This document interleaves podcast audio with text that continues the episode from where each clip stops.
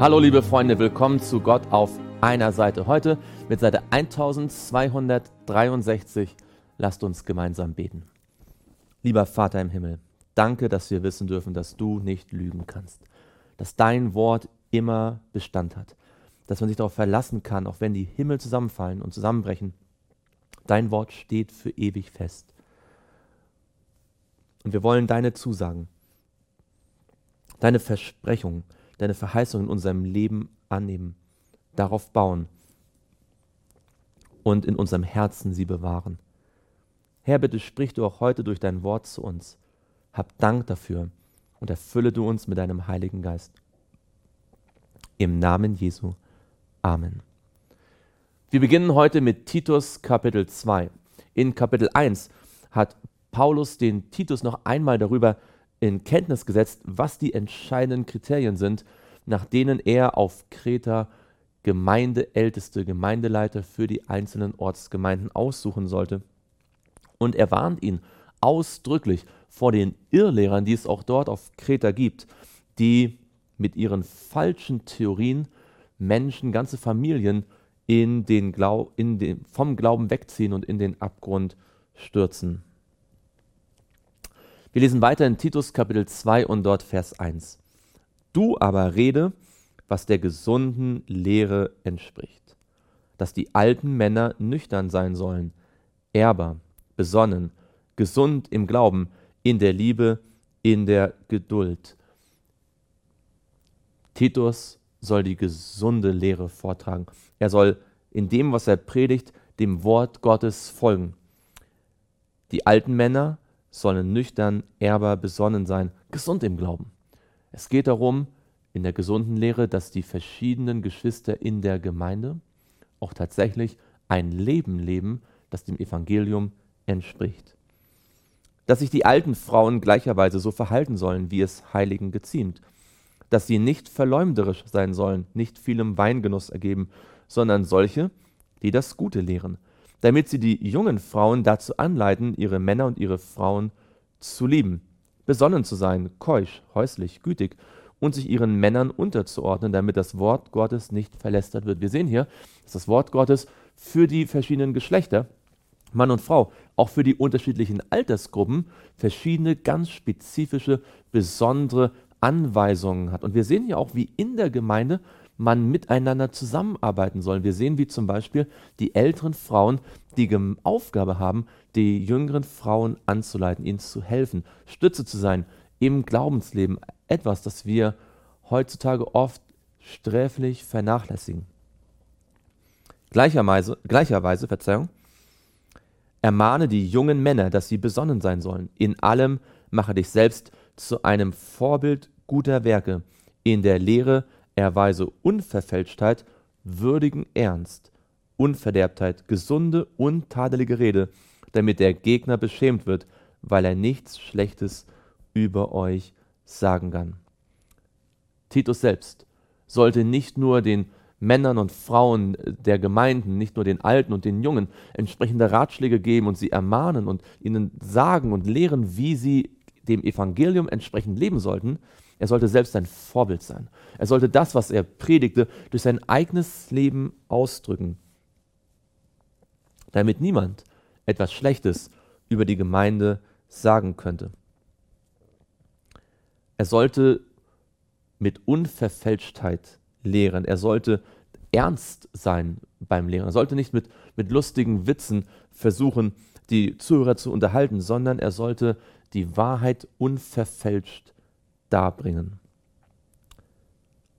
Die Knechte ermahne, dass sie sich ihren eigenen Herren unterordnen, in allem gern gefällig sind, nicht widersprechen, nichts entwenden, sondern alle gute Treue beweisen, damit sie der Lehre Gottes, unseres Retters, in jeder Hinsicht Ehre machen. Ein Thema, das wir schon öfter gefunden haben beim Paulus, das hier noch von einer anderen Seite aus beleuchtet wird, wenn Knechte ihren Herren treu dienen und nicht versuchen, unter der Hand Dinge für ihren eigenen Nutzen zu stehlen.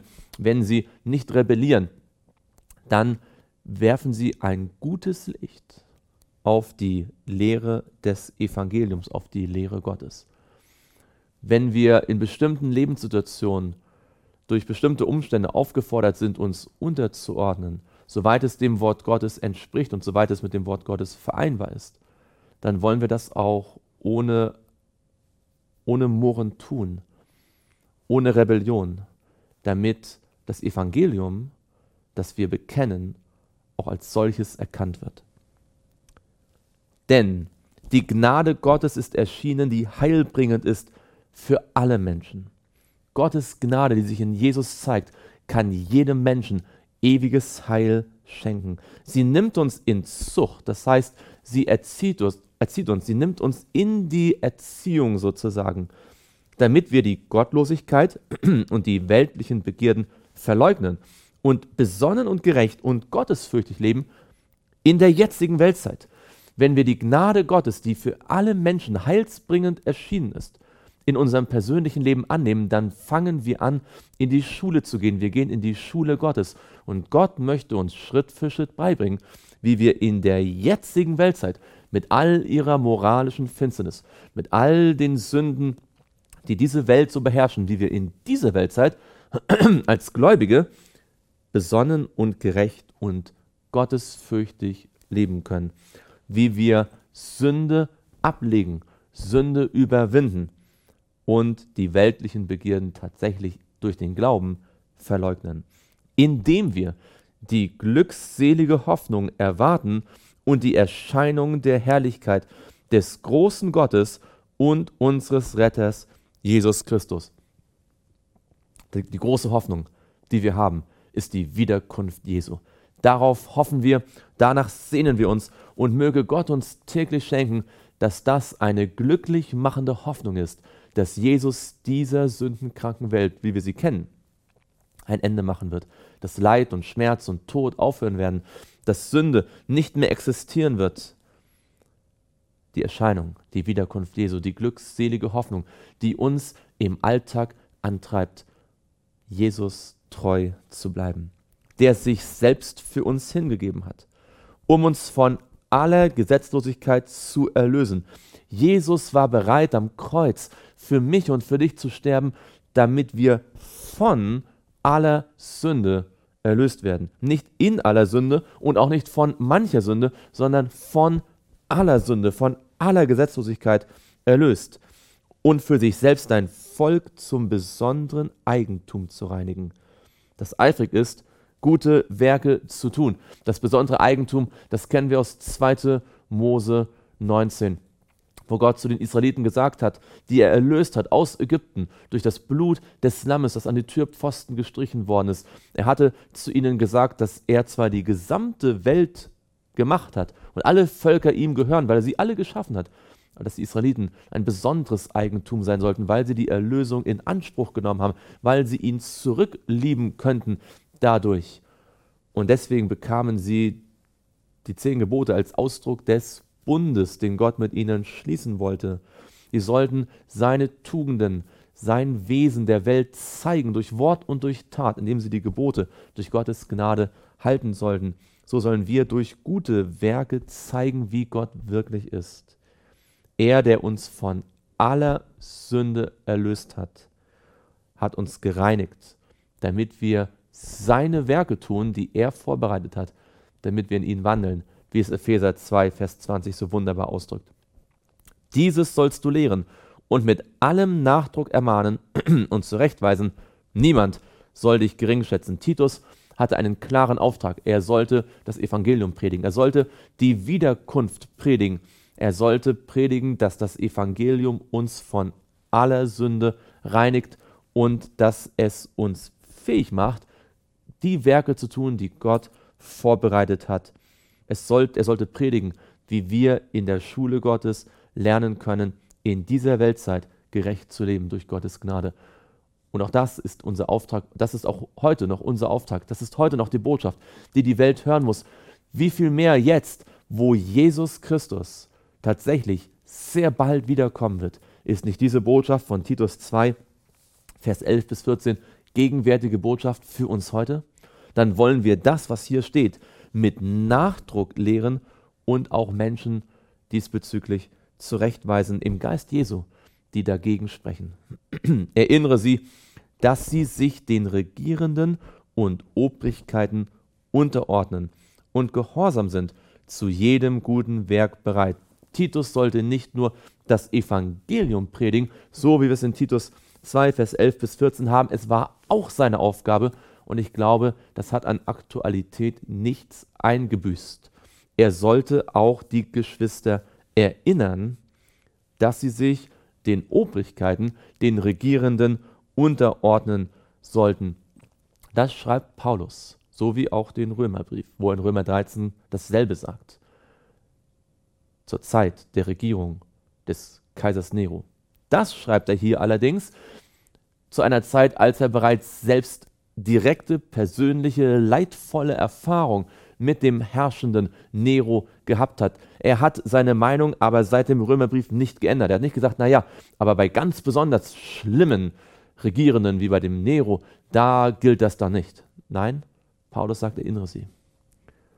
Natürlich hat Paulus nicht damit gemeint, dass der Staat uns zu Dingen zwingen darf, die gegen Gottes Gesetz sind.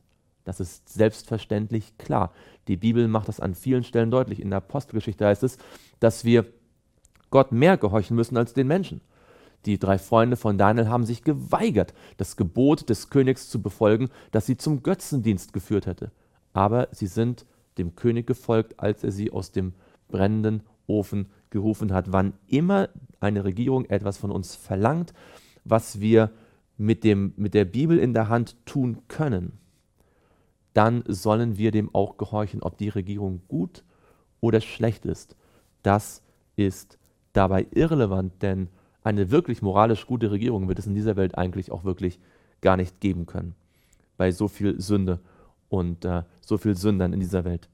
Dass sie niemand verlästern, nicht streitsüchtig sind, sondern gütig, indem sie allen Menschen gegenüber alle Sanftmut erweisen. Wir sollen nicht Streit suchen. Wir sollen nicht andere Menschen, über andere Menschen schlecht reden. Wir sollen sanftmütig sein. Wir sollen gütig sein. Und egal, was die Menschen denken, egal wie sie sind, egal wie sie uns behandeln, ihnen gegenüber Sanftmut erweisen. Denn auch wir waren einst unverständig, ungehorsam, gingen in die Irre, dienten mannigfachen Lüsten und Vergnügungen, lebten in Bosheit und Neid, verhasst und einander hassen. Paulus sagt, wir selbst sind ja so gewesen wie die Menschen jetzt. Und deswegen haben wir kein Recht, sie zu verurteilen, sie geringschätzig zu beachten, denn auch wir mussten erst erlöst werden. Als aber die Freundlichkeit und Menschenliebe Gottes unseres Retters erschien. Was für ein schöner Vers. Gott liebt Menschen. Er liebt die Welt. So hat er die Welt geliebt, dass er seinen eingeborenen Sohn gegeben hat.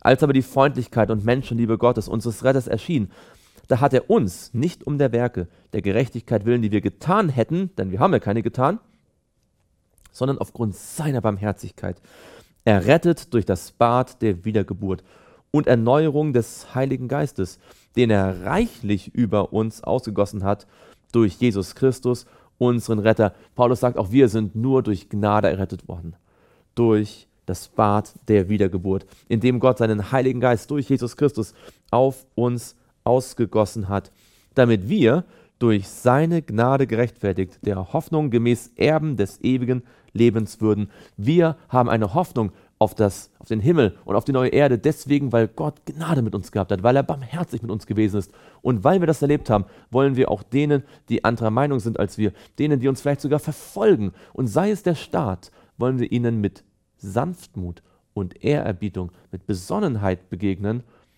und sie niemals verlästern. Glaubwürdig ist das Wort.